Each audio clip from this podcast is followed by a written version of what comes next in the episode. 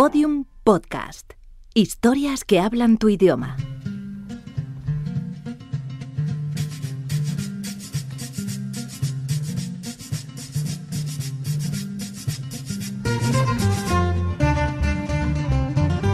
Nómadas. Episodio 5. Los nómadas no tienen cementerios.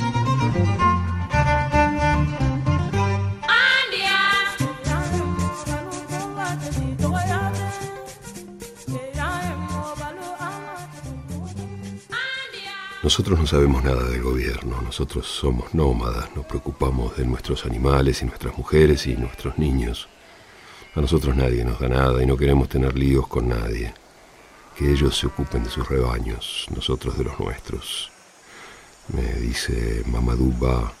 Los apellidos entre los fulas se repiten mucho, sentado en su esterilla.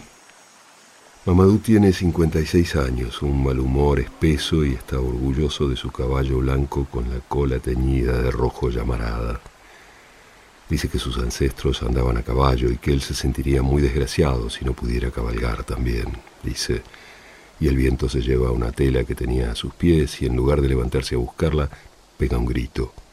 Mari. Mari es su esposa, cuarenta y tantos, que está junto al fogón, cincuenta metros más allá cocinando el cuscús con su bebé a la espalda. Mari ahora corre con su bebé a la espalda para atajar la tela. Mamadou sorbe su té, sigue contando. Cada mañana Mari camina un kilómetro o dos o tres con su bebé en la espalda y un cubo en la cabeza y otro en cada mano, dos chicos que la siguen, para buscar el charco donde lavar la ropa y cargar agua para cocinar y limpiar las cacerolas.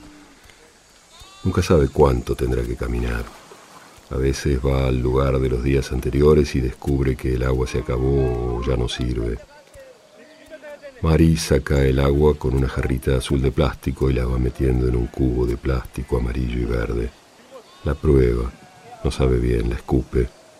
Algún animal muerto, dice, o alguno que cagó en el agua. Hay que buscar otro pozo, le dice a Haji, su hija mayor, que la acompaña. Haji tiene 20 y hace cuatro se casó con un primo y se fue a vivir a su pueblo en Mauritania. Es la primera vez desde entonces que visita a sus padres. Haji tiene un vestido nuevo, la cabeza bien alta, y le dice a su madre que estas cosas son las que cambian cuando vives en el pueblo. Mari le contesta que aunque viviera en un pueblo igual tendría que cumplir con sus obligaciones, que no es cuestión de pueblo o monte, de fijos o de nómadas. Hachi suspira y le dice que no es así, que en el pueblo no hay que venir tan lejos, que no hay que cargar tanto. El pozo siempre está y siempre tiene agua, le dice, y se acomoda el cubo vacío en la cabeza. Estos jóvenes siempre se creen que saben, rezonga Mari, y se acomoda el suyo.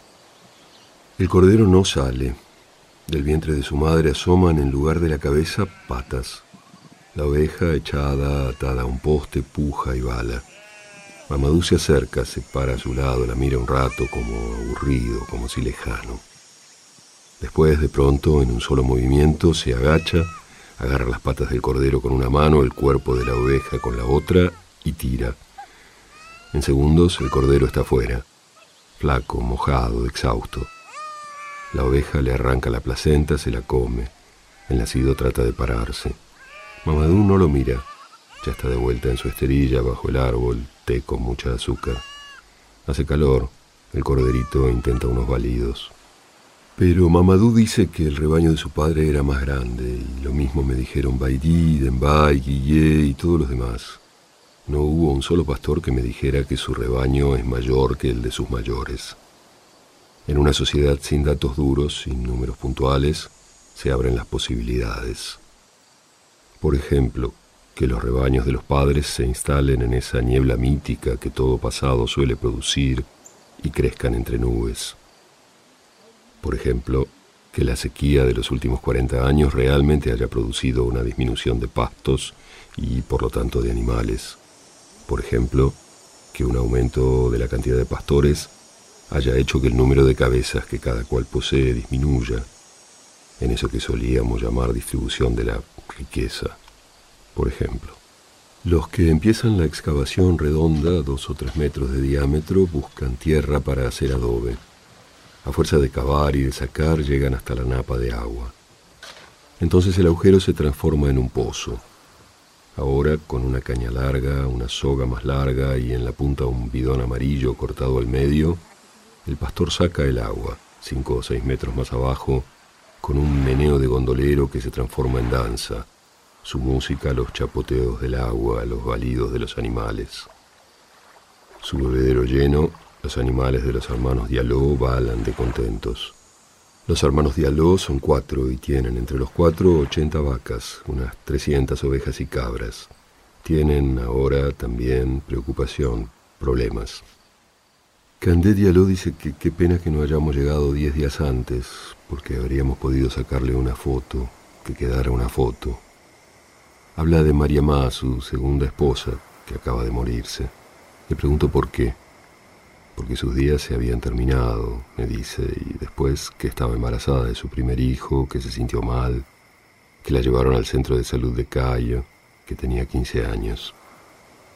Se habían casado cuando tenía 12 y Candé pagó la dote acostumbrada de tres vacas y trece ovejas y cabras. Ahora Candé dice que está triste y que sabe que la va a olvidar. Yo sé que me voy a ir olvidando de su cara, dice. Está bien, porque los vivos son los vivos y los muertos los muertos, dice. Está bien, es lo que Alá ha querido, dice, pero duele. Candé no sabe si se va a volver a casar. Dice que esas cosas no dependen de uno, que quién sabe si va a recibir alguna oferta de algún pariente y que ya verá, pero que, de todos modos, ya tiene su primera esposa, sus tres hijos. Le pregunto si se vive mejor con una mujer o con dos, Candé dice que para un pastor es mejor tener dos, porque para empezar va a haber más hijos.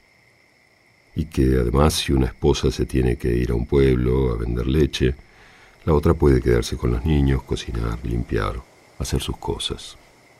Kumba Buldu tiene como 70 años y es la madre de Candé y sus ocho o nueve hermanos.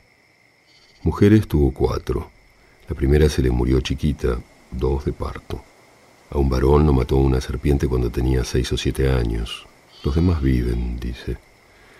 Kumba tiene los ojos azules, movedizos, en la cara oscura, tan curtida, y me dice que cuando era chica sus padres tenían muchos animales y eran ricos y tenían sirvientes, así que ella podía jugar. Jugaba que limpiaba, cocinaba, amamantaba bebés.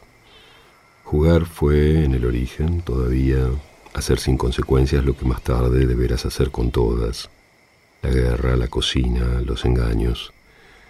Pero ahora recuerda el día en que los juegos se acabaron, el día en que su padre la llevó bajo un árbol y le dijo, mi querida hija, te he elegido muchacho.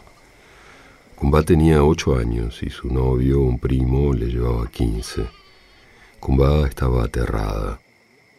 Era como una cosita, dice ahora, que su marido manejaba a voluntad. A veces se echaba a dormir, dice, en una esterilla y él la agarraba en brazos. Imagínese, tan chiquita como era. Y se la llevaba a su cama, dice, y respira muy hondo.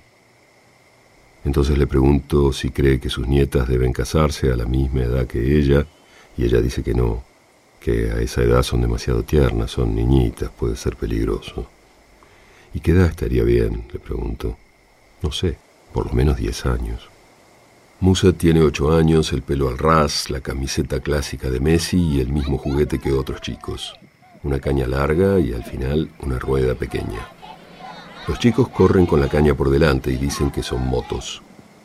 Es común, solo que Musa le ha atado a la suya en mitad de la caña una botella de plástico. Le pregunto por qué la puso. Se le iluminan los ojos y me dice que cómo puede andar una moto si no tiene su depósito de gasolina. Todos esos, me dice y señala a sus amigos, se creen que andan en moto, pero yo soy el único que anda. Hay unos pájaros azules, flacos, elegantes, como urracas azules bellísimas. Picotean las basuras. Hay, tan a menudo, cosas que no casan. Le pregunto si es mejor ser hombre o mujer y Kunda me dice que no sabe. No sé, yo nunca fui hombre, me dice, la sonrisa pícara. Mujer me gustó ser, pero tampoco soy tonta, yo sé que es mejor ser hombre que mujer, que ellos pueden muchas cosas que nosotras no podemos. Pero Alá me hizo mujer, él sabrá por qué. Y me dice que al final estuvo bien, que su matrimonio fue largo y feliz, me dice Kunda, y que ya viejo su marido quiso casarse con otra mujer y que ya no se opuso, que vendió incluso una vaca para ayudarlo a completar la dote. ¿Y no le molestó? No, ¿por qué? Él siempre fue bueno conmigo, un buen marido. Cuando un hombre y una mujer están casados muchos años y se llevan bien, se vuelven como primos, dice. Y una prima siempre quiere que su primo esté contento, dice Kunda. Un día, hace unos siete años, su marido no se sintió bien y se murió poco después. Estaban acampando en Gurel, un pueblo del sur, y lo enterraron allí mismo. Los nómadas no tienen cementerios, van repartiendo sus muertos donde le toca a cada cual, y los visitan cuando pueden, cuando pasan. ¿Y qué quiere que hagamos? me pregunta Kunda. Claro que sería mejor si los tuviéramos cerca, si pudiéramos cuidarlos.